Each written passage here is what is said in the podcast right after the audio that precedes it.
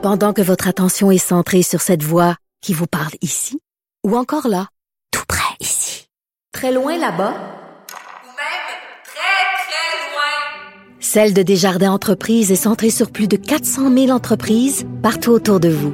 Depuis plus de 120 ans, nos équipes dédiées accompagnent les entrepreneurs d'ici à chaque étape pour qu'ils puissent rester centrés sur ce qui compte, la croissance de leur entreprise.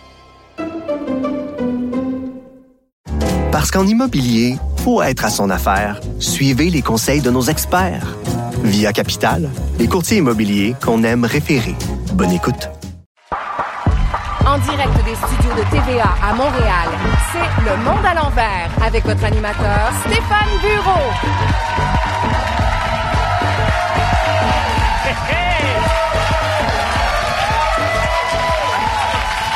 Bonsoir.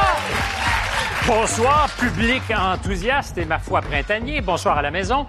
Ben, on peut dire que les semaines se suivent et ne se ressemblent pas. On est passé de, ben, de l'apocalypse givré à l'Acapulco bronzé. Hier, 27 degrés Celsius à Montréal. Le réchauffement climatique, on l'aime, on l'haït, mais avec lui, pas de danger, qu'on s'ennuie. On pourrait dire la même chose de nos collaborateurs. Ils vont, euh, comme d'habitude ce soir, souffler le chaud et le froid. Sophie Durocher, Yasmine Adelfadel, Guy Nantel, Serge Denoncourt et pour un soir seulement, Pierre-Yves Laure.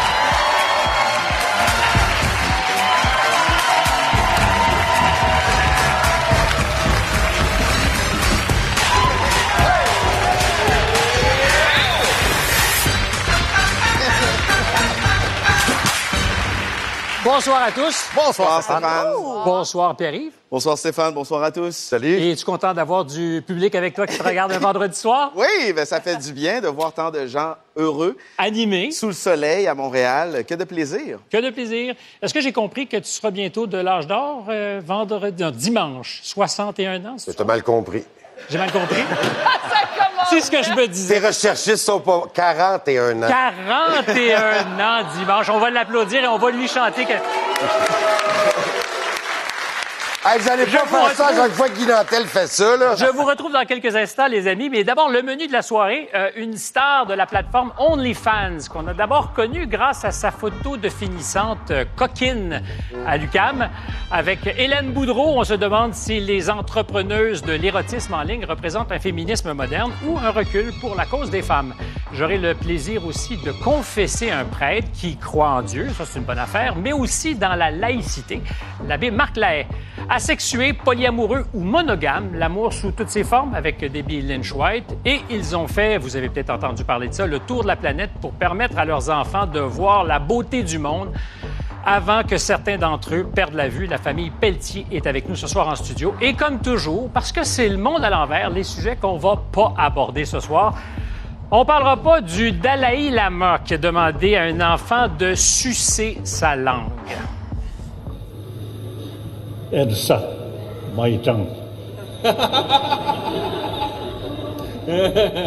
Yerk! Euh, c'est une conversation que tous les parents devraient avoir avec leurs enfants. Si un prix Nobel te demande de lui sucer la langue, c'est non. On parlera pas du chèque de 140 000 que la Fondation Pierre-Éliott Trudeau a finalement redonné à la compagnie chinoise qui se nomme, je n'invente rien, l'Aigle d'or du millénaire international. Ça, c'est pas un nom de compagnie, c'est un titre d'album de Tintin. Juste Tintin et l'Aigle d'or du millénaire international.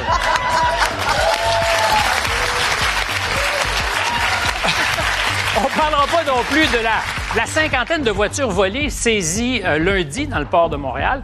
Heureusement, sachez qu'à Montréal, on vient tout juste de mettre au point un antivol super efficace. Et on ne parlera pas de ces cons oranges abandonnés sur la voie publique depuis 16 ans. Quand les cons oranges ont l'âge d'avoir leur permis de conduire.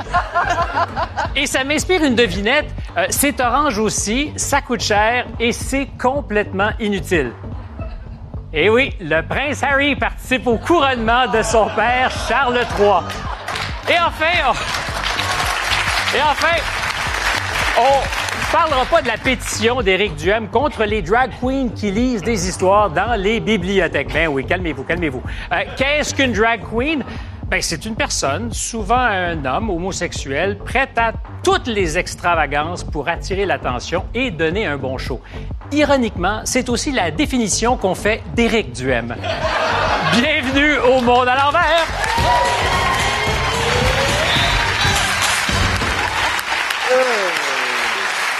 Et c'est la tradition, c'est la tradition, le monde à l'envers. On commence avec ça. Yasmine? Moi, c'est euh, ce matin, je lisais euh, dans euh, le journal que l'Association québécoise des enseignants de français veulent faciliter l'apprentissage du participe passé. Comment on simplifie cet apprentissage-là? On enlève les exceptions, c'est trop compliqué pour les enfants, là, on passe trop de temps là-dessus. Fait qu'on va simplifier ça, laisse faire l'exception, puis on va être, nous, les seuls à travers le monde à ne pas parler des exceptions, puis faire ça simple. Ça, c'est comme de la trigonométrie, dire sinus, cosinus, ça sert à rien. Reste avec les additions et les soustractions, c'est bien plus facile à l'âge adulte. Et nous serons une société distincte, Eh bien en sûr, français. évidemment. Euh, T'en as parlé, Stéphane, euh, à, à la blague, mais moi, je suis trop fâché pour faire des blagues. Mon monde à l'envers, euh, c'est un homme d'un certain âge, homosexuel, qui a donc connu quand même certaines répressions. Les- euh, à l'époque où les professeurs, par exemple, ne pouvaient pas dire qu'ils étaient homosexuels. Cet homme, Éric Duhem, s'attaque aux drag queens dans les écoles qui lisent des, des, des livres euh, Pour enfants. pour enfants et euh, qui fait tout pour attirer l'attention. Mais je trouve ça grave parce qu'on dirait qu'il oublie que lui-même, probablement, et moi et d'autres personnes de ma génération, ont dû se cacher ou cacher leur orientation sexuelle et que lui livre ce combat. Ça mérite au plus haut point. Ça t'irrite. Ouais. Pierre-Yves? Euh, T'en as parlé, euh, Stéphane, dans ton monologue d'ouverture. Moi, les cônes aux abords du tunnel Ville-Marie à Montréal qui sont là depuis 2007 et peut-être qu'ils étaient là avant parce qu'on a trouvé des archives dans Google Street View qui n'existaient pas avant 2007. Et ça, ça me, ça me fait rire et ça m'attriste profondément. Je me dis qu'il y a des enfants qui passent là tous les jours avec leurs parents depuis 2007 et qui pensent que c'est du mobilier urbain. qui pensent que ce sont des arbres. Que ça pousse. Que ça pousse là. Alors, j'ai envie de m'adresser à ces jeunes-là. Hey yo, le jeune, sache qu'il y a autre chose. On nous vante les mérites de la ville où on vit tous entassés, mais sache qu'il existe des vrais boisés, de vraies forêts, et on appelle ça la région, et peut-être que tu y serais bien. Peut-être, c'est beau. Oui, écoute, mon monde à l'envers, ben, c'est le PDG de Air Canada, Michael Rousseau. On a appris cette semaine que son salaire était passé de 3,7 millions en 2021 à 12,4 millions en 2022. Donc, une augmentation de 335% et sa compagnie a perdu 187 millions cette année. On se souvient que cet homme-là, on a appris en 2021 qu'il parlait pas un mot français alors que ça fait 15 ans qu'il vit à Montréal. Et Air Canada avait annoncé qu'il allait ajuster son salaire en fonction de sa progression Ah, en français. On n'a toujours pas su s'il parle français, mais il y a une augmentation de 335% Remarque passée de 3 mots à 10 mots. Voilà. C'est une augmentation de 335% Donc, salaire justifié, c'est ça que tu nous dis. Absolument. Sophie? Aujourd'hui, demain et dimanche à Montréal, c'est le Salon national de la femme. Oui. Oui? Alors, de quoi on va parler? Ben, des sujets qui intéressent les femmes.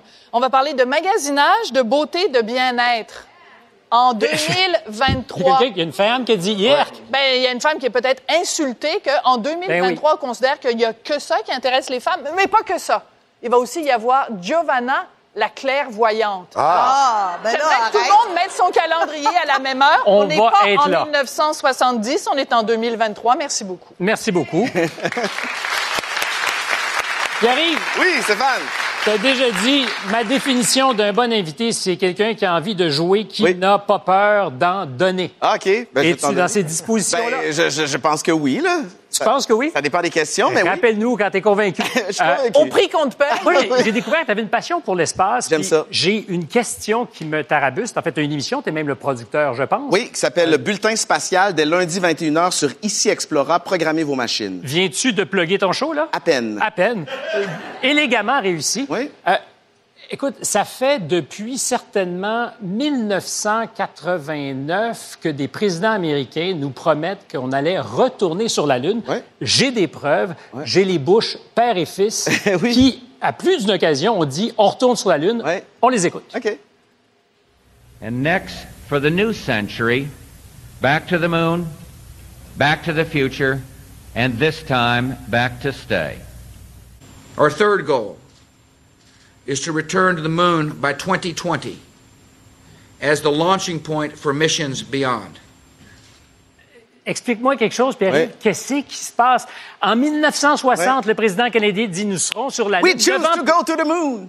Neuf ans plus tard, Ouais. avec des boîtes de conserve, une calculatrice Texas Instruments, ils ont construit une fusée, ils sont rendus, ils auraient marché sur la Lune. Ouais. Ça fait 30 ans qu'avec notre technologie moderne, on n'est pas capable. Qu'est-ce Ouais. qui se passe? Je sais pas, mais je pense que l'idée de retourner sur la Lune ou dans, autour de la Lune avec Artemis et Gateway, c'est peut-être de se bâtir un camp de base pour aller plus loin. J'ai comme l'impression qu'avec ces nouvelles missions lunaires-là, on voit, on voit la Lune comme étant peut-être une rampe de lancement pour ramener des hommes, des femmes sur Mars et les ramener vivants. Mais ça t'achale pas, toi, qu'on était capable, dans les années 60, d'aller sur la Lune avec du, du masking tape. Complètement, avec Et, des, et des- aujourd'hui, il- des- ça, des ça décolle costumes, des, des costumes de, de, Ben, on les de voit d'ailleurs. Il était habillé en, Mais en ça au décolle four. pas. C'est une bonne question. Comment ça fait qu'on ne demande pas à la NASA pourquoi ils sont pas capables d'aller sur la Lune? Ben, je pense qu'au-delà de la Lune, on a quand même fait des progrès dans l'exploration spatiale. On est capable de faire dévier des astéroïdes de leur trajectoire. On est capable d'envoyer des, des- des robots sur Mars, d'y faire voler des drones. On a développé des technologies, miniaturisé des, des équipements qui nous servent à tous les jours. Je veux dire, les satellites, moi, je suis pas capable d'aller au dépanneur sans Waze. Je veux dire, c'est- c'est- ces c'est grâce à équipements-là, c'est grâce à, l- non, mais c'est grâce à l'exploration spatiale qu'on a des petites caméras sur nos téléphones. Alors, oui, sur la Lune, on a peut-être pris une longue pause. On est, la dernière fois qu'on est allé, c'est en Moi, 1972. je pense qu'on est juste plus capable. On a perdu la technologie, on a perdu... Mais. Stéphane, je sais qu'on n'est pas en débat, mais il n'y a pas quelque chose d'un peu vain de mettre beaucoup, beaucoup de sous pour retourner sur la Lune quand il y a beaucoup, beaucoup, beaucoup de problèmes sur la planète Terre? Ouais, non, je pense pas. Je, je suis d'accord, mais je pense qu'il y a. C'est deux choses. Ouais, je pense que je pense qu'il y a une portion de de, de rêve et d'exploration. Absolument. L'humain a toujours voulu comprendre sa place dans l'univers et ça, ça date pas de l'invention de la NASA. Les Chinois, euh, je veux dire, Jules, il y a eu de la littérature d'anticipation. On s'est toujours imaginé euh, aller plus loin et repousser les Mais on est allé il y avait rien.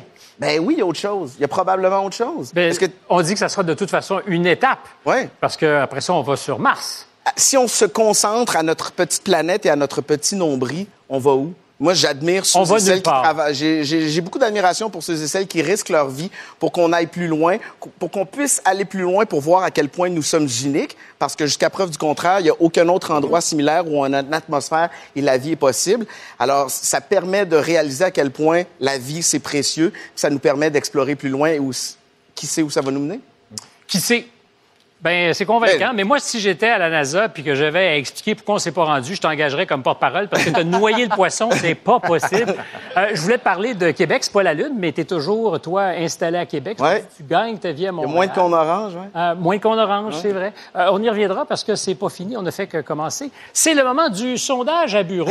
Euh, C'était Pâques dimanche dernier. Après la pause, on va faire un débat sur la laïcité et plus tard aussi recevoir un prêtre. Alors, je vous pose une question, je pense assez intime. Est-ce que vous avez la foi? Et je ne vous demande pas si vous pensez que le Canadien va gagner la Coupe Stanley l'année prochaine. Ouais, non, non, non. Je veux savoir si vous croyez en Dieu. Puis vous choisissez votre Dieu. Pour répondre, vous pouvez scanner le code QR à l'écran ou encore aller sur TVA+. Et après la pause, le tweet de François Legault. Sacrilège ou parole d'évangile? Notre héritage catholique est-il compatible avec la laïcité? À tout de suite.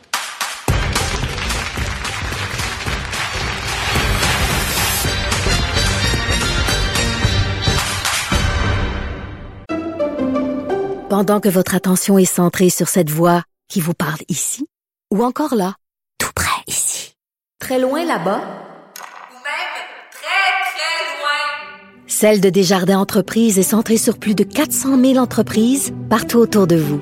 Depuis plus de 120 ans, nos équipes dédiées accompagnent les entrepreneurs d'ici à chaque étape pour qu'ils puissent rester centrés sur ce qui compte, la croissance de leur entreprise. Parce qu'en immobilier, pour être à son affaire, suivez les conseils de nos experts. Via Capital, les courtiers immobiliers qu'on aime référer. Bonne écoute.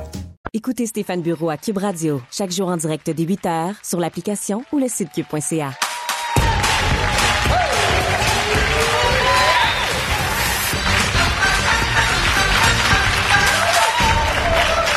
Pour le lundi de Pâques, François Legault a ressuscité le débat sur la laïcité en partageant une chronique sur Twitter. Vous devez le savoir. On pouvait lire Le catholicisme a aussi engendré chez nous une culture de la solidarité qui nous distingue à l'échelle continentale.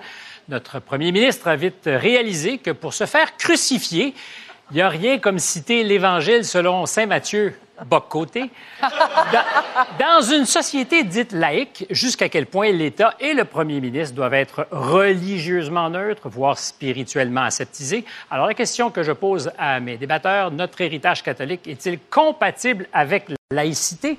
Mais avant, rapidement, selon vous, est-ce que c'était une tempête dans un verre d'eau lundi? Je dirais même une tempête dans un verre d'eau bénite. Je pense que c'était un petit lundi de Pâques et il y a beaucoup de gens dans l'opposition qui sont grimpés dans les rideaux pour rien. Non, moi, je pense le contraire de Sophie. Les questions de laïcité, c'est trop important. Puis c'était pas innocent, c'était arrangé avec le gars des vues. C'était prévu. Ah, c'était prévu de provoquer ce jour-là, oui. Je pense que c'est une non-nouvelle. La laïcité à géométrie variable de la CAQ existe depuis le moment où ils ont refusé de retirer le crucifix à l'Assemblée nationale. Alors, pour moi, c'est c'est la continuité de ce moment-là. Je pose la question, tempête dans un verre d'eau, selon toi? Si on ne parle que du tweet de François Legault, tempête dans un verre d'eau. Si on parle de laïcité, c'est une autre histoire. OK, on y arrivera. Tempête dans un verre d'eau, mais révélateur quand même. Parce que c'était Pâques et qu'on avait besoin de s'occuper un peu? Exact. Parce qu'après tout, dans ta vie, tu es un peu chroniqueuse et aussi euh, Il n'y avait rien cette semaine. Il y Le avait tweet rien. est tombé à point. Le tweet est tombé à point. Donc, merci Saint-François. Merci Saint-François. Mais sur la question plus fondamentale, effectivement, euh, est-ce que toi, tu as été euh, bousculé? Parce que tu dis aujourd'hui, au Québec, la religion, c'est extrêmement sensible. Ben écoute, euh, ça s'est passé à un moment, ce tweet-là, où la semaine d'avant, il venait justement de dire euh, par rapport aux locaux des prières que c'est quelque chose de vraiment qu'il faut exclure de la sphère étatique. Et c'est la distinction entre le patrimoine. Le patrimoine, c'est quelque chose d'immuable qui est lié au passé. Ça existe. là. C'est absolument compatible avec la laïcité qui, elle, c'est le présent où on exclut de la sphère étatique toutes les questions religieuses quand François Legault relaie un tweet qui dit notre social-démocratie serait moins vigoureuse si elle ne s'appuyait pas sur l'éthique catholique de la solidarité, je suis désolé, mais c'est du prosélytisme, c'est de faire une, une hiérarchie des valeurs religieuses et c'est exactement ce qu'il a fait en ce tu fais ça jour. comme ça? Ben, absolument pas, parce que regarde, moi, je, la- l'Église catholique et le catholicisme, c'est tout ce que je déteste dans la vie. C'est-à-dire une organisation qui méprise les femmes, qui déteste les homosexuels et qui protège les pédophiles. Assez dans ton cas Je- pour je- apostasier. Apostasier, j'ai fait mon apostasie il y a quatre ans maintenant, donc j'ai écrit à l'archevêché de Bordeaux en Donc, disant je ne, le baptême. je ne veux pas faire partie de ce club-là que je, que je vraiment, qui, qui va contre mes valeurs. Ça ne m'empêche pas de me définir comme quelqu'un qui a apostasié, mais qui est de culture catholique. Pourquoi? Parce que le Québec est de culture catholique, c'est dans notre ADN, c'est dans notre, dans nos valeurs, c'est le sang qui coule dans nos sangs, dans nos veines, est un sang catholique. On le voit partout dans notre patrimoine. Oui, mais Sophie, on est d'accord là-dessus. Sophie, l'erreur, là, c'est pas de dire que dans notre patrimoine, euh, il y a ça. L'erreur, c'est de dire ce qui fait qu'on est solidaire, alors que les musulmans, les hindous, euh, ceux qui pratiquent l'hindouisme, les juifs, ont cet aspect de solidarité dans leur religion. C'est ça, moi, qui m'a énervé. Mais Mathieu Bocoté ne disait pas ça dans sa chronique. Absolument. Il n'excluait pas les autres. Non, non, Il je disait viens de pas te que le- avez Je te le parle pas de Mathieu. Bocoté, Ça je nous te parle du premier ministre. Ben, le premier ministre retweetait une chronique de Mathieu Bocoté. Donc, c'est au cœur Ouais, du mais, sujet quand euh, même. moi, ce qui, moi, ce que je trouvais particulier, ça m'a plus fait sourire comme tweet parce que ça démontrait une certaine laïcité à géométrie variable, dans le sens où, euh, là, le catholicisme peut être patrimonial, les autres religions sont, elles, une menace à notre identité, il faut faire Attention, et là, c'est la laïcité. menace à notre Mais identité. bien évidemment, bien évidemment. Ben oui, mais est-ce que je, je pourrais juste finir ma phrase? Euh, ici, ce qui est particulier, c'est que on dit patrimoine versus laïcité. Quand moi, patrimoine peut rimer avec laïcité parce que chacun peut avoir sa place. Et quand est-ce qu'on trace la ligne du patrimoine? Il y a une église sur la rue Clark, une synagogue sur la rue Clark, construite en 1899. Patrimoine? Ou est-ce Oui. qu'elle fait partie de Il y a, la il y a plein de petits patrimoines au Mais Québec. on- il y a du a pas parlé. patrimoine juif, il y a du Patrimoine juif. autochtone. Voilà, Mais- merci. Mais on, on est tous un peu slack vis-à-vis le patrimoine et la laïcité, c'est-à-dire qu'on ne croit pas nécessairement en Dieu, mais on trouve ça réconfortant de se marier à l'église ou d'être enterré dans un cimetière ou de faire baptiser nos enfants parce que ça fait partie du patrimoine, mais on n'adhère pas nécessairement aux valeurs de l'église, mais on... Mais attends, historiquement, là, ce qu'il a dit, c'est un fait, c'est pas Ben une oui. opinion. C'est-à-dire Ben, bien que sûr. le Canada français a été fondé par des catholiques. C'est c'est ça la, la Oui, vérité. mais pas mal en Amérique mais attends, attends, c'est Sauf pas que- ça qu'il a dit. C'est pas ça qu'il a dit. Il a pas, il a pas euh, évoqué un fait totalement subjectif. Il a dit, je répète, que notre social-démocratie se- serait moins vigoureuse si elle n'était pas appuyée sur l'éthique catholique. Mais c'est là où il a. Excuse-moi, mais ça, c'est une hiérarchie des valeurs et c'est justement Oui, mais- ça qui n'a pas le droit. C'est le plus haut fonctionnaire. droit, en- il a pas le non, droit. parce que c'est le plus haut fonctionnaire en situation de pouvoir Ben, dans les Et, et- L'autorité, et qui dirige un gouvernement qui, qui, qui, On fait la promotion de la, qui a Non, fait puis- la promotion de la laïcité. Ouais. Alors à ce ça- moment-là, ça, demande, ça une certaine. il n'a pas le droit parce que ça nos institutions sont laïques. On a fait un choix. Oui, c'est tout. Nos institutions sont laïques, donc notre gouvernement aussi. Est-ce que c'est plus prononcé comme euh, application en géométrie variable de la laïcité compte tenu de ce qu'a fait ce gouvernement avec la loi 21? Mais c'est évident. D'ailleurs, j'aimerais vous inviter à voir ce que Pierre Poilièvre, aspirant premier ministre du Canada, a tweeté la même période. Personne n'en a parlé. Qu'est-ce qu'il a tweeté? Il a tweeté en anglais, ben, il souhaitait joyeuse. Pâques et il parlait euh, du, euh, du Jésus-Christ a été ressuscité. Jésus-Christ a été ressuscité. Ça n'a S'il avait choqué. été premier Ben oui, ministre, mais- ça n'aurait pas passé. Non, non, ça aurait attends, passé mais- mais sans aucun Canada. problème, mais il n'a jamais prétendu être un, un- un défenseur de la Mais laïcité. c'est ça, On la- regarde Allez, François ça, Legault. un à la fois, s'il vous plaît. mais la Ben, distinction, c'est juste- au Canada, ça, oui, Yasmine. c'est cohérent Canada, avec sa position à lui. C'est François Legault, c'est pas cohérent avec Ben sa justement, position. je suis d'accord avec toi. Dans la charte canadienne, là, la primauté de Dieu, c'est quand même ce qui est au-dessus de tout. Au Québec, on a décidé qu'on évacuait Dieu dans notre État, ce qui ne nie pas notre patrimoine vraiment généralement catholique Culturel. et cet héritage-là duquel on doit être fier. Et j'ai aucun problème avec Mais ça. Mais on mélange deux Mais concepts. comment se Oui, fait-il? tu mélanges deux concepts, en effet, parce qu'on peut tout à fait être le premier ministre d'une province laïque, une un premier ministre qui a fait voter la loi 21, qui prône la séparation et la neut- entre la religion et l'État et la neutralité des, des employés de l'État, et quand même reconnaître une réalité historique qui est notre héritage catholique. Et les deux ne sont absolument pas en contradiction. Euh, François Legault ne nous a pas dit euh, je veux que vous alliez à la messe tous les dimanches. Il n'a pas fait comme euh, l'ancien maire de Saguenay, Jean Tremblay. Qui Il n'a pas fait à l'hôtel de une, prière avant Mais le dans conseil le- de mais- l'hôtel mais à de ville. l'époque, je- Attends, je veux juste terminer si tu Ouais. permets. Euh, Il n'y a rien dans la laïcité. Il n'y a rien dans la laïcité qui dit qu'on n'a pas le droit de parler de religion. Qui arrive à Mais quand l'époque, on Non, attends, essayait de... quelque chose. de- à l'époque, on essayait d'enlever le caractère religieux du crucifix. On disait que c'était un objet patrimonial. Es-tu d'accord avec ça ou c'était s'accorder une espèce d'accommodement raisonnable enlevé, pour notre objet? le oui, mais ça a pas été, oui, mais c'était pas simple au début. Au début, ils voulaient Oui, pas. parce que la société a évolué, puis à un moment donné, on a pris le crucifix Mais- et on l'a enlevé. La- Mais quand tu parles de la, de la laïcité au Québec, il faut rappeler d'où ça vient, la déconfessionnalisation de nos écoles. C'est un processus qui a commencé il y a très longtemps, et ça n'empêche pas quand même qu'on reconnaît que les religieux ont joué un rôle Ont important joué un rôle, dans Par contre, au s'arroge le monopole de la solidarité, Ouais, c'est beau. Mais est-ce que je peux juste, ah, parce qu'il nous reste peu de temps, j'ai envie de vous poser une question, parce qu'il y a une époque pas lointaine, il y a peut-être 10-15 ans, j'avais l'impression qu'on était indifférents. Indifférents sur les questions religieuses, on n'était pas sensible à ça, alors qu'aujourd'hui, on est devenu prime, intolérant.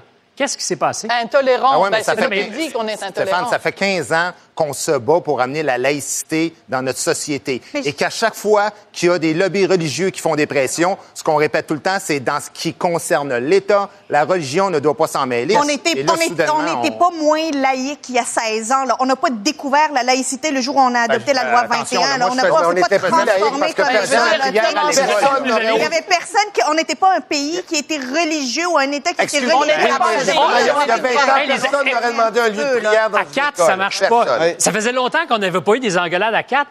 Et c'est un Christ de bon débat. On est- on n'est pas en chicane, hein? Il n'y a, pas de chicane, on s'aime.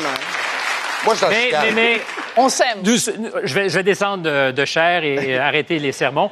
Je, je vous rappelle que vous pouvez aller répondre au sondage à bureau. Notre question, euh, toute délicatement posée, avez-vous la foi?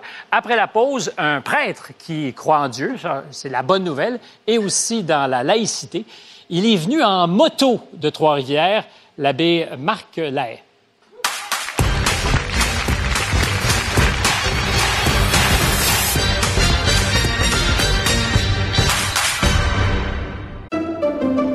Pendant que votre attention est centrée sur cette voix qui vous parle ici, ou encore là, tout près ici, très loin là-bas, Ou même très, Celle de Desjardins Entreprises est centrée sur plus de 400 000 entreprises partout autour de vous. Depuis plus de 120 ans, nos équipes dédiées accompagnent les entrepreneurs d'ici à chaque étape pour qu'ils puissent rester centrés sur ce qui compte, la croissance de leur entreprise. Parce qu'en immobilier, pour être à son affaire, suivez les conseils de nos experts. Via Capital, les courtiers immobiliers qu'on aime référer. Bonne écoute. Pour participer au sondage à bureau, scannez ce code QR ou rendez-vous sur TVA. Ils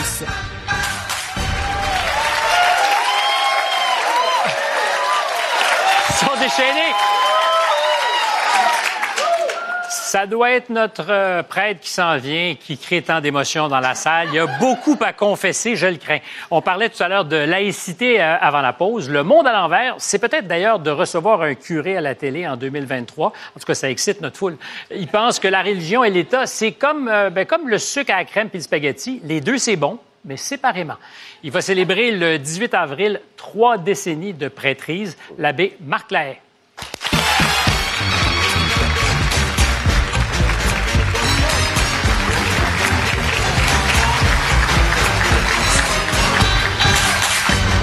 Salut, en effet, et merci d'être là. Bienvenue. Euh, c'est un, un vrai plaisir et j'ai beaucoup de curiosité. J'imagine. Euh, Aujourd'hui, en 2023, parler de foi, c'est mon sentiment, c'est plus difficile que de sortir du garde-robe et de dire qu'on est gay, lesbienne ou trans. Est-ce que c'est votre perception? Tout à fait d'accord. Je dis souvent que c'est moins, moins tabou parler de ces choses-là que de parler de religion puis de, de- de foi.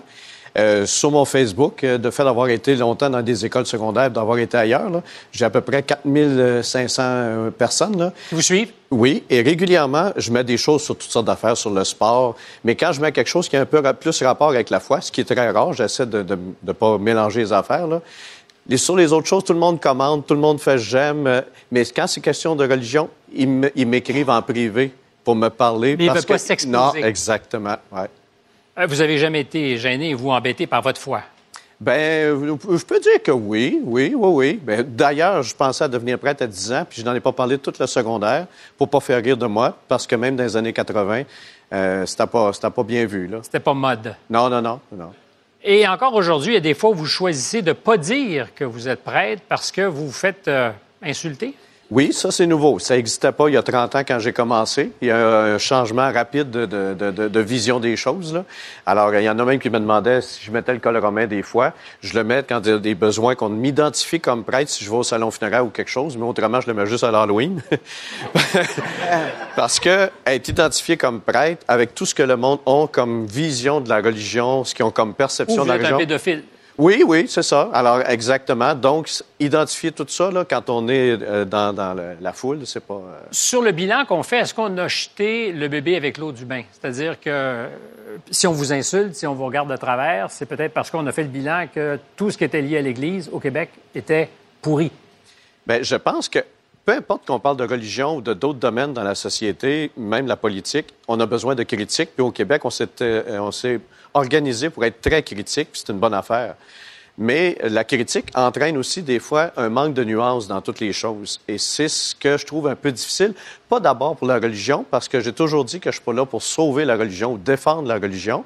Et c'est vrai que moi-même, euh, quand j'étais adolescent puis que je pensais devenir prêtre, tout ce qu'on a sorti comme cas, autant au Québec qu'ailleurs, je suis souvent comme c'est, c'est honteux, c'est, c'est, c'est, c'est démesuré, c'est des pourcentages qui sont gros. Avez-vous été témoin de quelque chose? Puis je ne le demande pas de vous mettre dans Non, le non, pas est-ce que vous aviez conscience que ça se passait Non, de- non, non. Ça, c'est ces réalités-là qu'on voit, là. Souvent, je regarde parce que je suis toujours en train de rencontrer, puis je suis tout le temps dans le milieu, là, mais j'ai pas eu la chance, ben, la chance, j'ai pas eu l'occasion de, de rencontrer ça. C'est pas nécessairement une chance. Ouais, c'est ça. Et le choix de mots est intéressant, rencontrer ça. Euh, si vous aviez à parier sur la réponse au sondage ce soir, la proportion des gens, ils sont dans l'isoloir, hein? ils, ont, ils ont voté en privé, qui ont dit avoir Juste la l'équipe foi. qui sont euh, panélistes ou tout non, le monde? non, non, on a sondé le, Ouais, oui, oui. le Québec au grand complet. Euh, c'est quoi la proportion des gens qui disent avoir la foi selon vous? Euh, je dirais qu'on sera autour de 20 à 30% Ben, vous allez être très surpris parce que c'est 51% des gens qui ont choisi de répondre Ah, dans le c'est sondage que qui disent pensé, avoir ouais. la foi. 51 Ouais. Je vais. Puis les gens applaudissent quand on leur a demandé tout à l'heure pendant la pause est-ce que vous croyez en ça? Non, pas en tout, mais. mais- Quand c'est privément. je là. ne l'ai pas et j'envie ceux qui l'ont. Ouais, ouais. J'aimerais ça, euh, avoir cette espèce de confiance. Euh, je vais vous poser une question personnelle, euh, puis probablement embarrassante, mais ne vous gênez pas pour me dire que ça ne me regarde pas. Euh, Capable. je suis sûr. On dit Dieu, c'est l'amour. C'est l'amour infini. Mon intuition profane, c'est que ça compte pas tous les besoins d'amour. Depuis 10 ans, à l'âge de 10 ans, vous voulez être prêtre. Est-ce que vous avez déjà consommé un autre type d'amour avant de vous faire à l'idée que vous alliez n'avoir que Dieu dans votre vie? Bien, si tu vas dans ce domaine-là, là, c'est là que je dis, on n'a pas besoin d'avoir la dimension privée de ma vie, comme je pourrais te demander que tu fasses la même chose avec, moi, de parler de toute ta vie privée. Mais c'est sûr que quand on parle d'amour, on ne parle pas nécessairement de consommation d'amour qui est dans toutes les, les généralités, dans tous les aspects de notre vie, et donc aussi la génitalité, puis qu'on ne nous permet pas comme prêtre, puis que je suis pas d'accord avec ça. Ah, ben c'est parce que c'est là que je m'en allais. Ben, je Il y sais. a une sérieuse pénurie. aller. de- Non, mais il y a- il y a- vous m'avez vu aller. Ah, c'est pas encore terminé, cette conversation. Oui, oui, j'imagine. Mon père, je vous assure que nous ne sommes pas allés au bout de tous vos péchés. Euh, non, non, mais il y a un sérieux problème de pénurie de main-d'œuvre. Oui, oui, Avant même qu'on parle de ça au Québec, à la grandeur de la province, l'Église catholique recrutait pas fort. Hein? Oui, oui, oui, oui. Euh, vous, êtes, vous, vous êtes un jeune, 57 ans, Oui, dans, dans, dans, la- dans le milieu, oui, je suis dans les plus jeunes. et la, la main-d'œuvre n'est pas québécoise? Non. Ben, on a beaucoup de prêtres qui viennent de d'autres pays pour nous aider au niveau de ce que des prêtres font. Mais actuellement, au niveau de l'Église, on essaie de penser que la foi, euh, 51% il n'y a pas juste les prêtres qui l'ont, il n'y a pas juste des prêtres qui peuvent ouvrir la bouche puis dire de quoi, puis de quoi d'intéressant. Et souvent, ce sont peut-être ceux qui ne parlent pas toujours de façon intéressante. Alors, c'est dans cette perspective-là que même dans ma région, j'essaie pas nécessairement de trouver absolument des personnes qui vont prendre le, le métier de prêtre, mais qu'il y a une suite pour les générations qui sont qui s'en viennent, qui pensent autrement, qui parlent autrement, mais que ça puisse encore s'exprimer. Euh, vous êtes, parce que vous parliez de région, à La Tuque et à Trois-Rivières. Je reviens à ma question. Oui. Est-ce que ça aiderait le recrutement si on permettait aux prêtres d'avoir une blonde puis de se marier ou un chum puis de se marier? C'est sûr, c'est sûr, c'est sûr. Ça, Est-ce c'est que ça moi, serait je- pour ça, vous comme un soulagement? Bien sûr, ça c'est sûr, c'est sûr. C'est, ça c'est, c'est évident. Puis dans certains pays, en Allemagne, la Belgique, puis le Québec, même au niveau des religieux, quand on parle de façon plus privée entre nous autres, là, c'est rare que quelqu'un sur un plateau de télévision va jusqu'à qu'à aller si loin que ça. Là. Mais entre- Allez-y, on est entre nous. Mais entre nous autres, la majorité, euh, on est rendu là et la pression sociale et l'évolution de société nous permet de voir qu'on serait capable, que le choix d'être prêtre ne veut pas nécessairement le dire d'avoir l'obligation du choix de la chasteté. Comme vous êtes parfaitement à l'aise avec l'idée que l'État, c'est une chose et l'Église, c'est une autre, puis ça ne devrait pas se croiser. Tout à fait, ben oui, oui, oui. oui. Je vais terminer là-dessus parce que euh, quand on parle de notre patrimoine qui nous soude, on parle donc de ce patrimoine catholique au Québec, euh, que ça soit avéré ou non. C'est vraiment de la science-fiction, mais si vous étiez né au Maroc, comme Yasmine, est-ce que vous concevez que votre amour de Dieu aurait pu faire de vous un imam, c'est-à-dire que vous auriez été musulman? Ouais, peut-être. C'est hypothétique. Là, Oui, oui, mais c'est parce que quand on aime Dieu, Oui, oui, il est possible, c'est possible. Mais je suis pas certain. Du bout de chemin que j'ai fait, là, euh, je suis pas certain. Je suis pas certain. Parce que j'ai eu la chance de, de faire la distinction, euh, autant au niveau intellectuel qu'au niveau expérimental. Entre- Mon choix est, est vraiment plus profond euh, euh, au niveau de la... dans le catholicisme. Oui, oui, oui. C'est donc dire que ça Oui. veut dire quelque chose, c'est une résonance. C'est nommé, oui, c'est ça. C'est enraciné sur quelque chose de plus profond. Ouais. Ben, mon fils, voilà que l'exercice est terminé. Oui, Merci, mon père. Ça fait plaisir. Ah! J'aurais j'aurais eu quoi encore à dire. Moi, j'ai aimé ça. Est-ce que vous avez aimé ça? Ben, moi, j'ai- c'est- des moments rares parce qu'on ne vous voit plus et de vous entendre était pour moi important. Euh, au retour, une histoire formidable. Vous en avez euh, certainement déjà entendu parler de cette histoire. C'est des parents qui ont décidé d'offrir à la famille et à leurs enfants très particulièrement un an autour du monde pour faire le plein d'images, pour se remplir la tête avant que certains de ces enfants ne puissent plus voir. Dans quelques minutes, ils sont avec nous sur le plateau.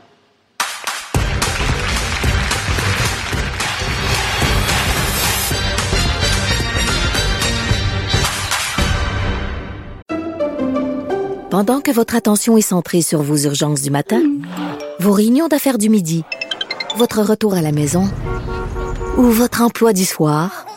Celle de Desjardins Entreprises est centrée sur plus de 400 000 entreprises à toute heure du jour. Grâce à notre connaissance des secteurs d'activité et à notre accompagnement spécialisé, nous aidons les entrepreneurs à relever chaque défi pour qu'ils puissent rester centrés sur ce qui compte, le développement de leur entreprise. Parce qu'en immobilier, pour être à son affaire, suivez les conseils de nos experts. Via Capital, les courtiers immobiliers qu'on aime référer. Bonne écoute.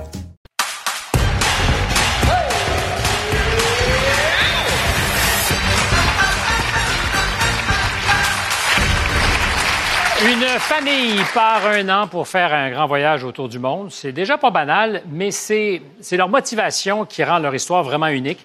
Trois des quatre enfants ont une rétinite pigmentaire. C'est une maladie génétique très rare parce qu'il n'existe aucun traitement. Ils vont, peu à peu, perdre la vue. Le temps est donc compté pour remplir leur mémoire d'images inoubliables. Vous en voyez d'ailleurs certaines.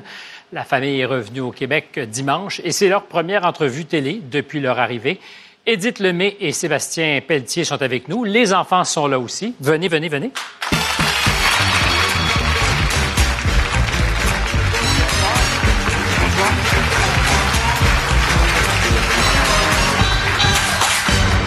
Merci d'être là. Bon retour à la maison. Merci. Merci. D'abord, euh, après un an de voyage, est-ce que vous aviez juste hâte de coucher chez vous ou au contraire, ça aurait continué, ça aurait pu continuer? Ça aurait continué. Parce que vous avez fait euh, le choix de renoncer dans les deux cas à votre travail. Oui. Tout à fait. Ouais. Puis là, il n'y a rien qui vous attend. Il n'y a rien qui nous attend. Fait qu'on est revenu parce que euh, Mia finissait la sixième année, puis on voulait qu'elle finisse son cycle là, avec ses amis et tout ça. là. C'est la raison pourquoi on est revenu maintenant plutôt qu'en septembre. Et est-ce que ça urgeait pour Mia de revenir? Ça commençait à, à commencer à avoir hâte de voir ses amis. un Mia, est-ce que c'est vrai que tu avais hâte de rentrer à la maison? Oui. Oui. Ça, c'est clair. Il n'y a, pas de- il y a pas de négociation avec ça. Oui. Elle était tannée de ses petits frères un petit peu, je pense. Euh, trois petits frères, c'est c'est beaucoup de gars pour une seule fille Ouais. dans l'équipe. Euh, Est-ce qu'il y a des moments où, en voyage pendant 12 mois, vous étiez un petit peu comme tannés les uns des autres? C'est pas arrivé? Clairement. Il dit pas un mot, il est vraiment cool ou Ouais, euh, ça. il garde Non, ses effets pour plus tard? Il y, a, il y a- il y a toutes sortes de moments. Il y a des hauts et des bas comme à la maison. Fait que euh, faut juste apprendre à les gérer. Puis la différence, c'est que tu peux pas juste t'échapper. Donc, euh, faut apprendre à laisser aller. euh, Je me suis posé la question, puis je ne sais pas non plus si ça se demande à des parents, mais je réfléchissais à votre histoire depuis deux, trois jours, puis je me disais, est-ce qu'il y a une part, évidemment, c'est pas de votre faute, mais de, culpabilité, c'est-à-dire d'avoir, parce que, évidemment, je répète, c'est pas de votre faute, mais de culpabilité qui fait que vous vouliez à tout prix faire en sorte que le plein soit fait avant qu'il soit trop tard? Non, en tout cas, dans mon cas, c'est pas un sentiment que j'ai de culpabilité. La génétique, chez la génétique, euh, on a eu le diagnostic une fois que les trois les quatre enfants étaient là. Donc, euh, non, il n'y a pas vraiment une culpabilité, mais vraiment un désir de, à partir du moment où on a le diagnostic, faire le mieux possible. Et si c'était, pour les familles qui nous écoutent, à refaire sans cette urgence, sans cette pression de ce que les enfants un jour ne verront pas, est-ce que c'est un conseil que vous feriez à des familles de dire, hey, lâchez tout. Encore faut-il en avoir les moyens. Ouais. On parlera d'argent dans quelques instants. Mais est-ce que vous donneriez ce conseil-là? C'est sûr qu'avoir la chance de faire ça, c'est extraordinaire. Pour la famille, pour les individus. C'est une expérience unique de vie que tu peux pas apprendre ailleurs. C'est pas quelque chose que tu apprends dans des livres, tout ça. C'est vraiment euh, quelque chose que les enfants, ou plein de choses que les enfants ont vécues que tu peux pas juste euh, leur enseigner. là. L'école, est-ce que ça se fait à distance? Aviez-vous des profs en contact avec vous ou c'était vous les profs? Et moi! Pour quatre? Euh, trois. En fait, Laurent est en maternelle, fait qu'on a laissé tomber la maternelle, mais pour les trois. Un C'est donc dire qu'il faut faire en sorte qu'ils soient tous capables d'être dans leur cycle suivant. Oui, exactement. Euh, Il n'y a l'idée- personne qui va couler, là. Ouais, L'idée, c'est qu'ils puissent réintégrer leur cycle, euh, réintégrer la classe. Qu'ils soient à niveau comme s'ils n'avaient pas quitté. là. Donc, euh, Est-ce que c'est- ça vous tenterait de continuer l'aventure? Euh, le voyage, oui, Genre? euh, clairement. Oui, Oui. Le voyage, oui. Clairement. Clairement, mais on était à l'étape, tu sais, il faut s'assurer de prendre des pauses. Et là, on était à une étape, euh, il aurait fallu faire des pauses, pas nécessairement revenir à la maison, mais prendre deux semaines sans bouger, refaire le plein d'énergie. Puis on aurait été prêt pour euh, continuer. C'est ça, c'est un voyage, c'est pas comme une vacance. C'est vraiment, c'est c'est excitant, mais en même temps, les émotions, puis c'est c'est drainant aussi. Fait qu'il faut, il faut ralentir, puis juste dire, j'ai besoin de me poser, que tout le monde reprend ses repères. là. Il n'y a rien arrivé de grave pendant ces 12 mois. Quand on dit drainant, il n'y a pas eu de mauvaise Non, c'est- plus drainant. euh, tu sais, il y, y a toute la planification, il y a toutes les expériences nouvelles, les cultures nouvelles. Dans chaque pays où on arrive, ça prend un bon 5-7 jours avant de juste prendre le pouls puis juste de s'habituer. Ben, les images, en tout cas, sont tentantes pas mal. Euh, Est-ce que vous avez voté sur vos destinations? Est-ce que les enfants, vous avez choisi les pays que vous avez visités ou c'est eux qui choisissaient? C'est eux qui choisissaient. C'est eux qui choisissaient. Dictature. Dictature des parents. C'est pas vrai. On, a fait un bucket list, puis on a dit c'est quelles expériences vous voulez faire, qu'est-ce que vous voulez voir, puis euh, après ça, bon, il a fallu s'adapter euh, selon la géopolitique et autres. là. ils n'ont pas choisi les pays, ils ont choisi les activités qu'ils voulaient faire. Et c'est vous qui choisissiez euh, les pays que vous alliez visiter. Évidemment, Ouais. il y en a qui sont moins facilement fréquentables en ce moment. Exactement. Euh, la Russie, c'était pas une option, par exemple. ça. On s'entend là-dessus. Euh, parlons d'argent. Est-ce que domaine, ça? c'est, c'est- c'est son domaine, ministre des Finances. c'est ça. Euh, est-ce que ça se dit le budget pour faire une opération comme ça à 16 personnes? Oui, oui, il n'y a pas de problème. Là. Genre? C'est euh, 120 000, ce que ça nous a coûté pour l'année au complet. là. C'est, Pour tout le monde? Pour tout le monde. Et vous n'étiez pas évidemment dans des hôtels euh, 5 étoiles tous les soirs. Pas du tout. Non, disons que c'était une gestion assez... euh, Serrée? Assez serrée parce qu'on n'a pas le choix. Tu es là pendant un an, puis à chaque jour, il faut que tu te nourrisses, il faut que tu te loges. Euh, Il y a les transports. 6, c'est le même prix que 6 adultes, même si tu as 4 enfants. Donc, euh, euh, disons que même quand on couchait, souvent on préférait même des petits homestays ou des guest houses qui étaient beaucoup plus proches des gens Pour être en euh, contact. qu'un hôtel 5 étoiles. Parce que l'objectif, évidemment, les images, je peux comprendre. Si, en plus, à terme, les enfants perdront la vue, mais c'est aussi de vous exposer à toutes sortes de cultures, toutes sortes d'aventures. Donc, être près des gens. Tout à fait. C'était le but du voyage, puis on l'a accompli, je pense. euh, Est-ce que ça a façon. été pour vous une longue négociation entre vous avant de dire, ben, on arrête tout, on prend le risque de, ne- de laisser notre boulot, puis on met 120 000 sur la table, c'est quand même beaucoup de sous. D'argent.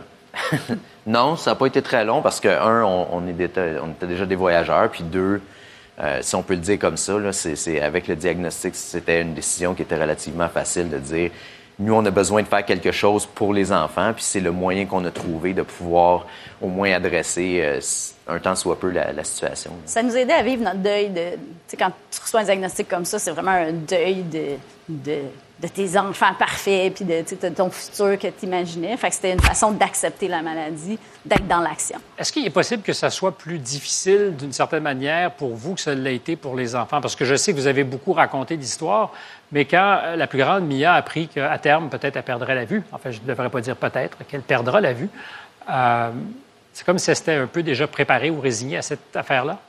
Bien, elle est très positive dans la vie. Elle, elle dit je vais régler les problèmes quand ils arriveront. Il n'y a pas de raison de m'inquiéter pour le futur. C'est plus tard, donc je profite de la vie aujourd'hui. Fait qu'on a appris d'elle. Tu sais, c'est- tu sais, quand ton enfant réagit comme ça, c'est sûr que tu peux pas, toi, après ça, t'inquiéter plus. Ça, c'est un bon monde à l'envers, quand les enfants... Et apprennent nos parents. ils C'est ça. parents. Est-ce qu'ils se sont révélés? Est-ce que vous vous êtes révélés dans des moments de ce voyage comme vous l'auriez peut-être pas imaginé en dehors de ces circonstances-là? Euh, les enfants, oui. Euh, tu sais, leur, leur adaptation, leur capacité d'adaptation, c'est incroyable. On les a emmenés dans toutes sortes d'endroits, euh, de se laver avec des boquettes, euh, tu sais, puis ils s'adaptent, il n'y avait pas de problème. Comme moi, si vous êtes prêt à partir un an avec moi, je vais m'adapter. c'est une promesse que je vous fais. Mais la prochaine étape, comme parent, est-ce que c'est de préparer ce qui s'en vient? Est-ce qu'on peut accompagner, euh, ils seront plus des enfants quand ça va arriver, mais de jeunes adultes à se faire à l'idée qu'il y aura un coucher de soleil dans leur vie, que la lumière va tomber? Le voyage, c'était ça, de, de les rendre plus résilients, de, de développer leur capacité d'adaptation. Après ça, je pense qu'on n'a pas réfléchi à la prochaine étape. Ça, c'était notre gros, euh, notre but- gros geste. Le but, c'est de leur donner des outils. Là, après ça, ça, ça en était un. Quel est le prochain? C'est quelque chose qu'il va falloir euh, réfléchir. Mais ce que j'entends dans ce que vous dites, puis ça va être euh, notre coucher de soleil à nous trois, c'est la nécessité de se parler de, et pas de faire semblant. Mm. On a voulu être honnêtes, nous autres, avec les enfants, de leur parler de la maladie, de leur parler de ce qui s'en vient. Puis pour notre famille, c'était le bon choix. On a eu le choix, puis c'est ce qu'on a décidé de faire, de ne pas attendre que, mettons, quelqu'un est adolescent. Et tout le monde sait très bien ce qui les attend. Exactement. Oui. En attendant, vous, vous ne savez pas ce qui vous attend. pas de job à l'horizon encore. Peut-être une opération camping cet été. Ouais, on- Encore du voyage. On, va, on aimerait ça. Ah, on l'espère. on On- l'espère, c'est le plan. Est-ce qu'il reste de l'argent dans le cochon? Il en reste un petit peu, fait Il en reste un on, petit va- peu. on va peut-être les Si eux partent pas, moi, je vous le dis, je suis vraiment, je suis vraiment prêt. Euh, depuis le début de l'émission, on a reçu euh, une famille adorable, un curé. Logiquement, on serait peut-être rendu à la portion plus coquine de l'émission. Après la pause, un débat. Euh, est-ce qu'on peut gagner sa vie sur OnlyFans? La réponse, c'est probablement oui. Mais est-ce que euh, c'est une démarche féministe ou un retour en arrière dans quelques instants?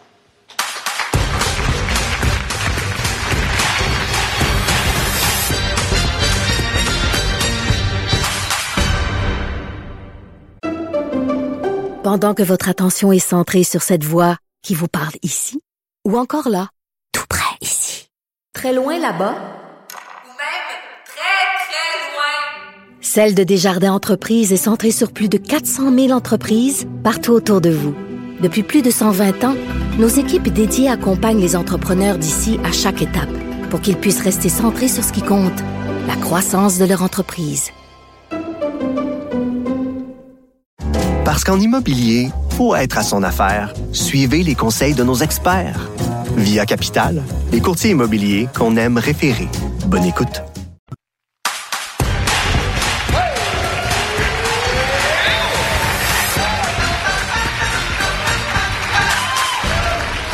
Tous les mois, 280 000 Canadiens naviguent sur le site d'OnlyFans. Ils sont 170 millions dans le monde.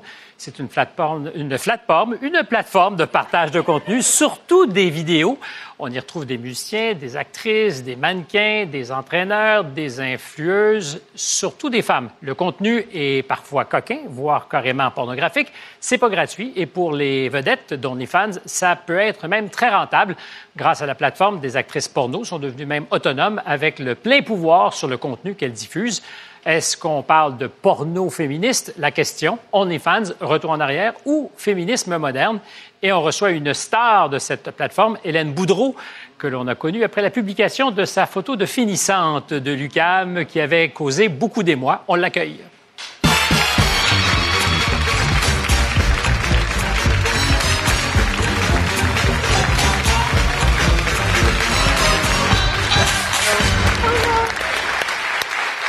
Bonsoir Hélène. Bonsoir. Alors, pour les deux ou trois personnes dans la salle qui ne sont pas sur OnlyFans et qui voudraient comprendre comment ça fonctionne, euh, comment ça marche? Euh, moi, je décris tout le temps ça comme euh, un Facebook pour adultes. Donc, je pose des photos sur le, le wall qu'on appelle. Oui. Puis, je pose, euh, j'écris à mes fans, ben, mes, mes followers, mes fans, en message privé. En message privé. Oui, Et c'est là qu'il y a une négociation qui peut se faire. oui. Oui, oui, j'ai écrit à mes fans à, tous les jours. Mais quand je parle de négociation, c'est qu'ils peuvent, en échange d'argent, Oui, euh, obtenir différents services. oui, euh, ça dépend. euh, vidéo, euh, je peux faire des vocales, des images. Plus suggest- suggestives que ce qu'on a présenté jusqu'à oui, présent. Oui, je me décris comme une porn star. J'ai... Serge aimerait ça avoir un code promo. Genre, Il est jamais Mais- de dire. Je vais- Moi, je soupçonne que Pierre-Yves fait de la projection. Je vais en faire un. euh, Son autre ce code, soir. son autre code, c'est Verge 22. Ah, je vais le créer dès ce soir, le code promo. le code promo. Euh, mais euh, je sais que tu as déjà euh, dit que tu voulais plus parler d'argent parce que ça t'a joué des tours quand tu as Oui, donné oui. l'idée de tes revenus. Euh, alors, oublions les revenus sur une base annuelle, mais quand quelqu'un, en conversation directe avec toi, ça arrive, euh, te demande de faire quelque chose. Mais la- moi, la transaction, ça, ça peut être très payant? Mais moi, je, je me demande pourquoi c'est socialement acceptable de demander à une porn star combien qu'elle fait, Mhm. puis que c'est pas socialement acceptable quand on le demande à un avocat, un comptable ou même à vous. La question est bonne. Oui. Pourquoi à une porn star, on se permet de demander combien qu'elle fait par demandez-lui combien tu fais. J'en fais pas mal d'argent. Euh, ce soir, pour une émission, c'est plus, mettons, que 2-3 000 piastres. Euh, ouais, c'est pas mal plus que ça, finalement. mais, mais, mais, mais, mais, mais, euh, ben, c'est déjà beaucoup comme information. C'est vrai que ça nous fascine parce qu'on dit que vous faites beaucoup, beaucoup d'argent. Euh, mais la liberté, c'est aussi ça. Oui, exact. Je le fais euh, euh, principalement, principalement pour ma liberté. OK. Euh, nous, la question qu'on posait, c'est, dans le fond, est-ce que c'est un retour en arrière ou une forme de féminisme? Là-dessus, ta position? C'est-à-dire que c'est une, une- une avancée que de pouvoir gagner sa vie Euh, sur... oui, parce que le féminisme, pour moi, c'est l'ouverture de- d'esprit, puis euh, le double standard. Le double, le double standard, euh, exemple, Hugh Hefner avec Playboy, c'était acceptable. Mais quand une femme prend le pouvoir de son corps et décide de vendre l'image de son corps, ah, là, tout le monde est choqué, puis ça passe pas. Oui? Ben, moi, je pense pas que tout le monde est choqué. Euh, moi, j'ai aucun problème, là, mais zéro jugement. C'est votre corps, vous en faites ce que vous voulez. Si vous pouvez faire des sous, puis que vous êtes à l'aise avec ça, c'est super. J'ai beaucoup de misère à, à- à rattacher le mot pornographie au mot féminisme. Ça me rentre Ouais. pas dans la tête. Ben, je, si je peux répondre euh, à, à Serge, c'est qu'un des slogans les plus importants dans toute l'histoire du féminisme, c'est mon corps, mon choix. Et je pense qu'une femme peut faire le choix en 2023 de se rentrer des gummy bears dans différents orifices. Ben. Et c'est son choix. Ça n'est pas mon choix. Mais je respecte le fait que Hélène Boudreau fait énormément d'argent Avec des en gummy bears. rentrant Ouais, mais- des petits Mais- gummy bears dans différents orifices. C'est son choix. Est-ce que je suis d'accord avec son choix? Non. Est-ce que je le ferais personnellement? Certainement pas. Parce que t'as ce Mais qu'il faut. Les, les femmes, les femmes se sont battues. J'en ai plus ou ça? Tiens, regarde, j'en ai tout Ben plein. voyons. Est-ce que c'est. est-ce que c'est- les, femmes, les femmes, non, mais c'est important parce que là, c'est un gimmick, d'accord, c'est drôle, mais sérieusement, les femmes se sont battues pour que les hommes ou la société arrête de leur dire vous n'avez pas le droit de faire de la chirurgie esthétique, vous n'avez pas le droit d'avorter, vous n'avez pas le droit de faire ci, vous n'avez pas le droit de faire ça. Est-ce qu'on peut laisser les femmes faire ce qu'elles veulent avec leur corps, s'il vous plaît? Sophie, Yasmine? je suis tellement contente que tu dises ça. Je suis tellement d'accord avec ce que tu dis. J'aimerais juste encore une fois qu'on soit cohérent parce que il est sur ce même plateau, il y a quelques semaines, la, la ministre française euh, Ma- Marlène euh, euh, Schiappa. Schiappa a dit qu'elle voulait faire ce qu'elle voulait de son corps en se mettant dans une... Playboy. une- Et je l'ai C'était le applaudi. monde à l'envers. Et je l'ai applaudi. C'était le monde à l'envers. Non, je l'ai Parce qu'elle a dit qu'elle était, qu'elle le faisait au nom du féminisme. Non, mais tu, l'as- Alors, tu la pornographie au l'émission nom parce du que je féminisme. connais sa défense. Ben, donc, continuons parce qu'on... La, la- la pornographie au nom du féminisme, ça va. La ministre au nom du féminisme, ça ne va pas. Mais surtout, surtout, moi, une femme qui se dénude, elle a le droit de se dénuder, puis je vais me battre pour qu'elle se dénude. Une femme qui veut se couvrir, elle a le droit de se couvrir et je vais me battre pour qu'elle puisse Ah, se mon couvrir. Dieu, Ah non, mais attends, il n'y a personne Non, qui non, non, débat actuellement. On ne débat pas de la question est-ce que Hélène a le droit ou pas? Je pense vraiment, en tout cas, ici, il n'y a personne, tout le monde. Ah oui. Personne n'a le droit de dire ce qu'elle a à faire. Il y a qui fait juste dire, Hum. Non, mais de Hum. coller ça au féminisme, là, pardon, par exemple. Parce que, tu sais, moi, je... ouvert d'esprit comme je suis, j'ai. Ben oui. Avant de partir, Ben oui. j'ai un ami qui m'a dit comment. Non, mais je suis allé sur Google, j'ai fait son nom à Hélène, puis j'ai fait OnlyFans. Je tombe sur le premier lien. Ma meilleure scène anale, 30 minutes, va sortir bientôt. Rabais de 25% pour voir la scène. Excuse-moi, mais de coller ça au féminisme, c'est- absolument absurde. C'est comme dire euh, les, nains, les nains qui font de la lutte dans le jaloux pour faire avancer la cause des nains. C'est pas parce que tu es libre de faire quelque chose. Ben non, mais, c'est les nains ont le droit de faire ce qu'ils veulent. Hélène, Hélène, Hélène. Mais pour moi, t'es pas féministe. Parce que pourquoi une porn star ou une escorte serait moins importante qu'une une avocate, par Parce exemple? que faire avancer la cause des femmes, c'est une cause universelle. Moi, j'ai fait Thérèse Casgrain, j'ai pas vu de photo de boule à l'air. À un moment donné, non, non, mais faut être réaliste. Mais c'est- Simone, une Beauvoir- avancée parce que avant c'était les hommes qui qui qui qui le, le, le, le porn, Oui. l'industrie, toute l'industrie. Puis là, c'est nous les femmes Oui, mais les qui femmes- reprennent Non, le pouvoir. Les femmes peuvent pas se battre mieux. contre la commercialisation du corps de la femme et vendre le corps de la femme Ben en voilà. Mais de la même Avant, c'était l'homme Oui, mais- prenait le pouvoir. Là, Mais vendre le corps la de femme. la femme, c'est toujours le vendre. On Mais moi, j'aimerais le ça rétablir la-. Alors, Serge, vas-y. J'ai pas besoin de rétablir la réputation de- du cinquantenaire blanc parce que je suis pas d'accord avec Guy, c'est-à-dire que euh, je suis d'accord avec le principe, mais euh, boule, anal, ça nous regarde pas. ça, ça, C'est c'est pas de nos Le affaires. féminisme, c'est accepter En fait, tous c'est- les choix des femmes. Oui, par contre, un jugement par contre, l'exploitation du corps de la C'est femme un jugement ou moral. l'exploitation du corps des adolescents, j'ai bien dit avec les- des garçons, c'est pas du féminisme, c'est pas de l'humanisme, c'est de... c'est de la business. mais la question que je te pose, puis peut-être qu'Hélène pourra rajouter, euh, parce qu'elle fait de la business, est-ce que c'est de l'exploitation du corps de la femme quand celle-ci choisit elle-même d'exhiber ce qu'elle veut exhiber et d'entrer en relation avec des clients qui vont payer cher apparemment pour des gummy bears ou est autre chose? payé, il y a l'exploitation, euh, même du café, là, l'exploitation du... Mais oui. est-ce que est-ce qu'on peut poser la question à Hélène? Est-ce que tous tes clients sont des clients? Est-ce que tu as aussi des clientes Ah oui, beaucoup Bon, de femmes. ben Beaucoup voilà. de femmes qui sont clientes? Alors, Oui. c'est pas le patriarcat qui exploite Oui, la pauvre On parle pas du Non, mais patriarcat, le justement. féminisme Parce qu'elle est propriétaire de sa propre entreprise et son entreprise, c'est Hélène Boudreau. ça,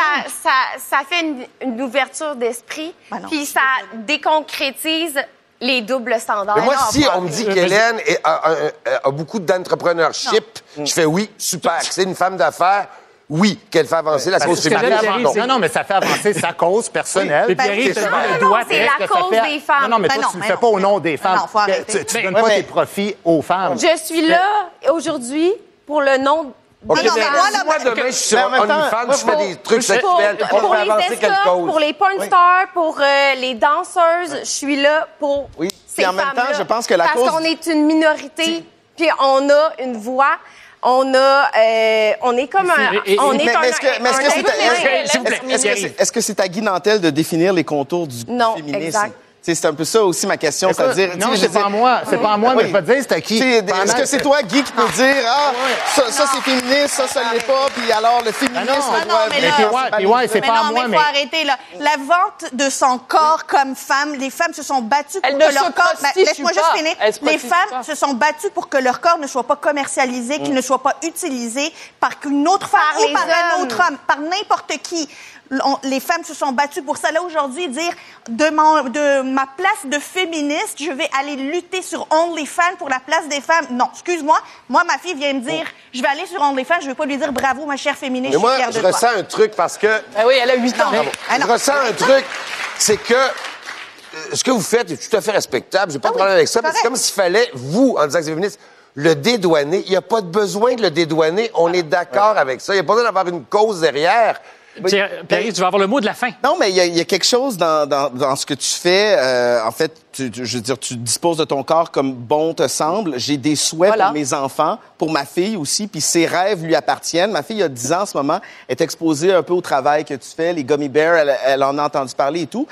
Puis je sais pas si je suis vieux jeu, mais si ma fille de 10 ans me dit Hey papa, moi j'aimerais vraiment ça être sur OnlyFans puis pouvoir comme euh, érotiser les gens puis puis utiliser mon corps dans un contexte érotique, c'est sûr que je vais faire une drôle de face. Parce que vous connaissez Mais- mais pas je- ça. ben, je- peut-être, Vous- effectivement, Vous mais- êtes dans l'incertitude, mais moi, je, je fais ce travail-là et je sais très bien que c'est c'est un travail comme un autre. Ah ouais. Puis Mais comment tu peux on doit est-ce que- l'accepter. Est-ce que je suis est-ce que je suis euh, vieux jeu de penser ça ou du moins de Ben, Non, la, non, su- non, la- non. la suggestion que je fais, c'est que tu aies ton code promotionnel, que tu ailles faire ton apprentissage, que tu aies ton- faire ton apprentissage et quand tu sauras de quoi tu parles, si tu ne le sais pas, tu nous reviendras avec tes conclusions. Après la pause, libertin, fluide, asexué, polyamoureux, c'est un peu la suite de notre débat. Ben, ben voyons, dit-il. Plus que je suis coquin, plus que jamais, l'amour est à géométrie variable, les couples sous toutes les formes avec euh, débit. Lynch White.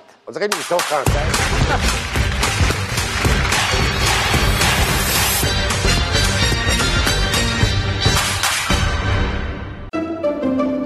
Pendant que votre attention est centrée sur cette voix qui vous parle ici, ou encore là, tout près ici, très loin là-bas, Ou même très, très loin. Celle de Desjardins Entreprises est centrée sur plus de 400 000 entreprises partout autour de vous. Depuis plus de 120 ans, nos équipes dédiées accompagnent les entrepreneurs d'ici à chaque étape pour qu'ils puissent rester centrés sur ce qui compte, la croissance de leur entreprise. Parce qu'en immobilier, faut être à son affaire. Suivez les conseils de nos experts. Via Capital, les courtiers immobiliers qu'on aime référer. Bonne écoute.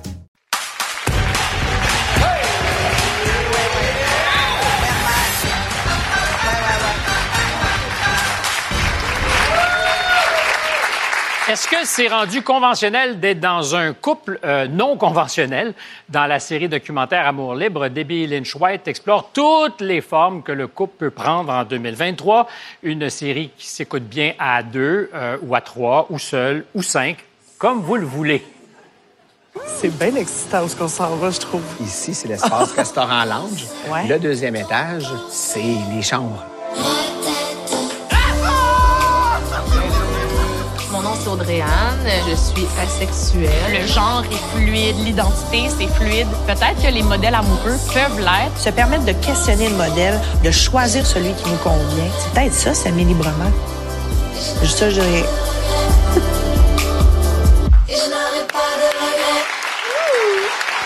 Debbie, bonsoir.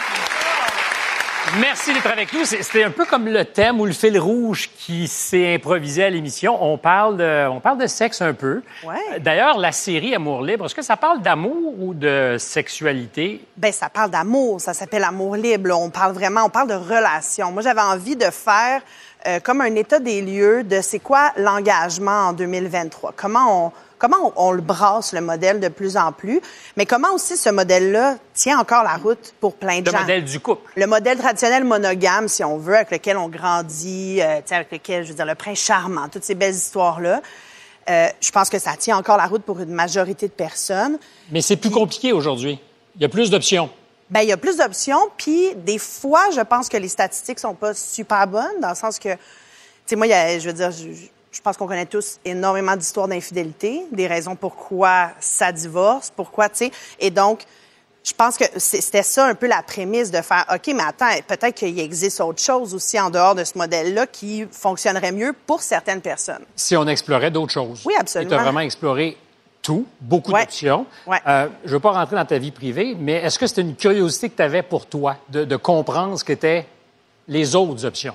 Euh, ben absolument. Euh, Puis c'est euh, en fait c'est des conversations que j'ai depuis des années avec des gens autour de moi, des amis qui sont en, en polyamour, en couple ouvert, qui depuis plusieurs années me challenge à plein de niveaux. Puis je me suis dit mon Dieu qu'on n'en parle pas assez de cette affaire-là. On n'en parle pas beaucoup d'un couple non plus. Ben exactement. Puis moi, le, le pitch que j'ai fait aux producteurs, là, c'est j'espère que il y a des, des couples, les gens en relation, peu importe, vont s'asseoir avec une bouteille de vin et se dire, se parler de leurs besoins et se parler de, hey, moi, je, je t'ai jamais dit ça, mais j'ai peut-être envie de ça, tu sais. Et essayons de construire autour de ça, d'être à l'écoute des besoins, des limites de l'autre et tout ça, puis d'ouvrir cette discussion-là. Est-ce que toi, ça t'a amené ailleurs, amoureusement? Euh, ben en fait, je dirais que tu sais, je pense que ma blonde et moi, on est très, euh, on est très à, très ouverte au fait que sur une vie, l'amour se transforme. sais. On peut être dans un modèle puis à un moment donné avoir envie d'autre chose. Puis la série, par exemple, ce qu'elle m'a apporté, je pense, au sein de ma relation, c'est l'importance de nommer. D'avoir, Et de se parler. Mais d'être transparent, tu sais. euh, Mais c'est tout- pas simple d'être transparent. ah, c'est que- pas simple parce que ça réveille toutes nos insécurités. Ça réveille toutes, tu sais, je veux dire, on a des insécurités, puis chaque qui sont modèle. souvent fondés sur nos sexualités, nos insécurités. Euh, C'est ben, beaucoup ça que tu explores. Euh, ben, je pense qu'il y, a- il y a de l'abandon aussi, il y a du rejet. Je pense que tout n'est Notre pas rapport à fondé. Notre rapport à l'autre, notre rapport affectif, sécurisant et sécurisant. Tu sais, je pense que c'est pas tout sur la sexualité, mais je pense que la sexualité est une conversation. tu sais. Euh, c'est parce qu'il y a- Il y, a aussi, si tu dis à, ton, à ta conjointe, par exemple, j'aimerais ça à trois, puis elle, elle trippe pas pantoute, ça Ouais. change la donne pour la suite de la relation. Là. Il y a- tu sèmes, Absolument. euh, tu sèmes, euh, un petit Ben, doute qui n'existait pas avant. tu. Oui, absolument. On te sème une graine. Ben oui, j'étais sûr, ouais. j'étais sûr. J'ai tellement- découragé. j'ai- J'ai tellement vu dans ta tête. Mais il y a un couple, il y a un couple dans le, dans ton, ton- le premier épisode euh, qui font du libertinage et la dame, elle dit, si on n'avait pas fait du libertinage, on serait plus en couple. Et ça, je trouve ça Ouais. drôlement intéressant parce qu'il y a plein de gens qui disent le contraire. Et elle disait, il faut dire qu'elle est propriétaire d'un club, là, mais... Mais Est-ce que- mais- l'émission- non, mais, mais, L'émission a tendance à me donner raison sur une affaire que j'affirme depuis des années, que l'être humain n'est pas monogame. Puis qu'on essaye, on essaye, on veut, on veut être fidèle, mais profondément, on n'est pas monogame. On est des animaux sociaux. Voilà. Chez plein d'espèces, les individus sont en compétition pour du pouvoir, pour du statut et pour se reproduire, pour de la sexualité. Je pense qu'on est des animaux sociaux. On a des pulsions. On les engourdit avec nos valeurs, avec nos normes, avec plein de constructions sociales Ouais. qui découlent souvent de la religion. Ben, notre conception de la Tu jalousie. dis ce soir que tu as engourdi, toi, tes pulsions? Non, je dis juste qu'il y, a- une part animale en nous euh, qu'on n'écoute pas. Puis je pense que des fois, on ment aux autres et peut-être qu'on se ment à soi-même. Oui. Euh, tu as dit, je pense, c'est assez public, que pour toi, l'amour, c'est à peu près fini. Oui. Euh, c'est beau. C'est beau. C'est ben, non, pas du tout. Non. Pas du tout. C'est-à-dire que j'ai eu plein d'histoires d'amour. J'ai aimé, j'ai aimé passionnément. Je trouve qu'il y a un élastique qui existe à la peine d'amour. À un moment donné, l'élastique te pète d'en face. T'as plus d'élastique. C'est comme des bobettes finies, là, tu sais. Mes bobettes sont finies. J'ai plus le goût de vivre ça. Alors qu'il y a plein d'autres formes de relations amoureuses, sexuelles, Ouais. amicales, hein, qui sont formidables Ouais. et qui me satisfont plus que l'amour. mais, mais dans la série, c'est intéressant parce que j'ai rencontré des personnes célibataires qui font le choix d'être célibataires. Rester. Oui, parce qu'on a cette vision que le célibat, c'est un état de latence en punition. attendant. Mais il y en a qui font, ben non, j'attends rien, je suis bien. Déby, tout à l'heure, j'allais te poser cette question parce que c'est pas la première fois que sur le plateau on en parle. Euh, un des tabous peut-être, puis tu as des invités qui disent, moi je suis asexuel. Ouais. C'est que je conçois l'amour, je conçois des relations, mais ça ne se consomme pas nécessairement sexuellement. Ouais. On parle pas beaucoup de ça. Absolument. Et j'ai constaté euh, mon, mon propre manque d'éducation par rapport à ça. On oublie juste d'entrée de jeu que euh, la sexualité, c'est une lettre dans l'acronyme LGBTQI2SA+. C'est une orientation sexuelle, comme être lesbienne, comme être gay. Et ça, on l'oublie, tu sais. Puis je pense qu'ils font face à plein de préjugés, tu sais, les gens qui pensent qu'ils ont subi des traumas et donc se sont refermés et tout ça, mais pas du tout. Puis ce que ce que j'ai découvert d'intéressant les, avec les, les asexuels, c'est qu'ils compartimentent tout. Tu sais, nous, on met un peu dans le gros tas la sexualité. Voilà, ça, c'est notre sexualité. Eux parlent de romantisme, d'affection physique, euh, de tendresse, de sexualité. Puis je pense qu'on gagnerait tout à réfléchir à ça puis à faire, hey, peut-être que moi, l'affection physique prend une plus grande place que je pensais et tout ça. Mais ça nous donne une idée où- à quel point aussi le sexe est une espèce de valeur importante. Puis je trouve que le coming out le plus difficile à faire, là, C'est de dire, ça m'intéresse plus. Ça m'intéresse Ah, mais vraiment. Ça m'intéresse pas. J'ai pas. ça Mais va que. qu'être asexuel, tu peux avoir du sexe avec toi-même? Euh, ben, il y en a que oui, il y en a que non. Il y en a qui sont demisexuels, donc qui doivent avoir une connexion émotionnelle pour Ben, être c'est trop capables. d'étiquettes pour J'ai moi. j'ai- j'ai tellement vu Yasmine faire trop d'informations. Ouais, ouais, ben, moi, je suis perdue dans tout ça. Mais la question que je me posais en regardant le reportage, c'est déjà, on est déjà qu'on découvre le monde des échanges. Est-ce qu'on apprend que le terme a changé pour le libertinage? Ouais. Pourquoi le, pourquoi l'évolution dans les termes? Je me demandais, c'est, me semble que c'est connoté de la même manière. C'est pas comme si on essayait de connoter. Et ça sera la dernière réponse courte. Euh, ben, je pense que, en fait, moi, ce que j'ai compris, c'est que l'échangisme est une branche du libertinage. Ah. Donc, il y a l'exhibitionnisme, le voyeurisme, le côte-à-côtisme, Le l'échangisme, Le côte-à-côtisme. Regarde. Et ça, c'est deux. Voilà. Veux-tu un gummy bear? Mais, mais- mais- mais ça, ça dépasse largement le côte à côtisme. Ben, on va apprend des plus loin mots. avec Ben ouais. le gummy bearisme. Merci euh, beaucoup. Après la pause, on va tenter de se remettre de toutes ces émotions et peut-être aussi remettre le monde à l'endroit. Ouais.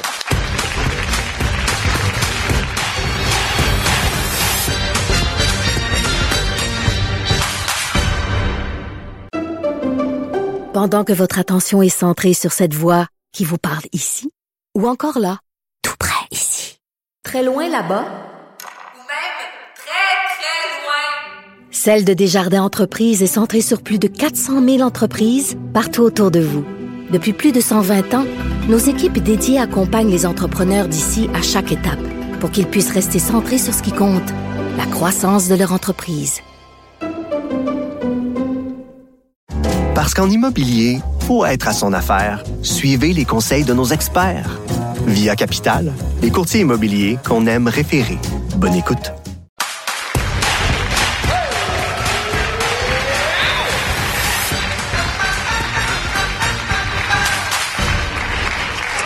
Si j'étais lubrique, je dirais que jamais dans les annales de la télévision des gummy bears se sont mangés si rapidement sur notre plateau. Et c'est vrai.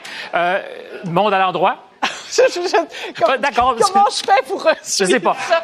Monia Chokri, jeune réalisatrice québécoise de moins de 40 ans qui va être à Cannes cette année, euh, donc dans quelques semaines seulement, avec son troisième film qui s'intitule Simple comme Sylvain. Euh, moi, c'est une fille, c'est son troisième long métrage. Je la trouve pétillante, je la trouve originale. Je trouve pas toujours que ses films sont parfaits, mais au moins elle ose des choses. Donc félicitations pour Cannes. Un certain C'est regard, pas- c'est c'est pas très banal. prestigieux. Justin Trudeau a rabroué un manifestant euh, pro-vie, anti-choix, comme ça. Euh, il avait de solides arguments. Ça faisait longtemps que Justin Trudeau n'avait pas eu de solides arguments, particulièrement dans la gestion de la Chine. J'étais contente de savoir qui était capable de se défendre sur un dossier. C'est tout à la fois sympathique et vache.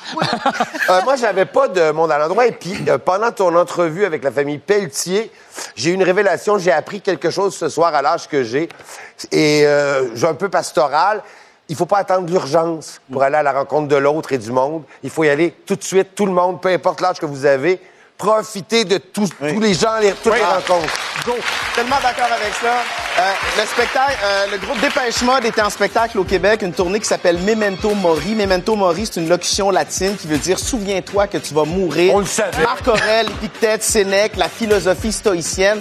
Rappelle-toi ta propre mort. On se passerait peut-être de la mort, mais en y pensant chaque jour, ça peut nous permettre d'embellir le temps qui nous reste. Je prends des notes quand tu parles. C'est magnifique. En Memento mori, un peu de latin. Mon monde à l'endroit, c'est ma dernière de la saison parce que j'ai des spectacles les deux prochains Mais je tiens à remercier le public, les téléspectateurs. Ça a été vraiment un honneur de participer à la création de ce show-là. Et surtout, c'est un- une émission unique qui donne la chance à tout le monde de s'exprimer. Alors, je tiens à dire que c'est un spectacle Merci, nécessaire à chaque semaine. Dans quelques instants, une émission spéciale à JS sur les 10 ans du bureau d'enquête. Bon week-end. À vendredi prochain.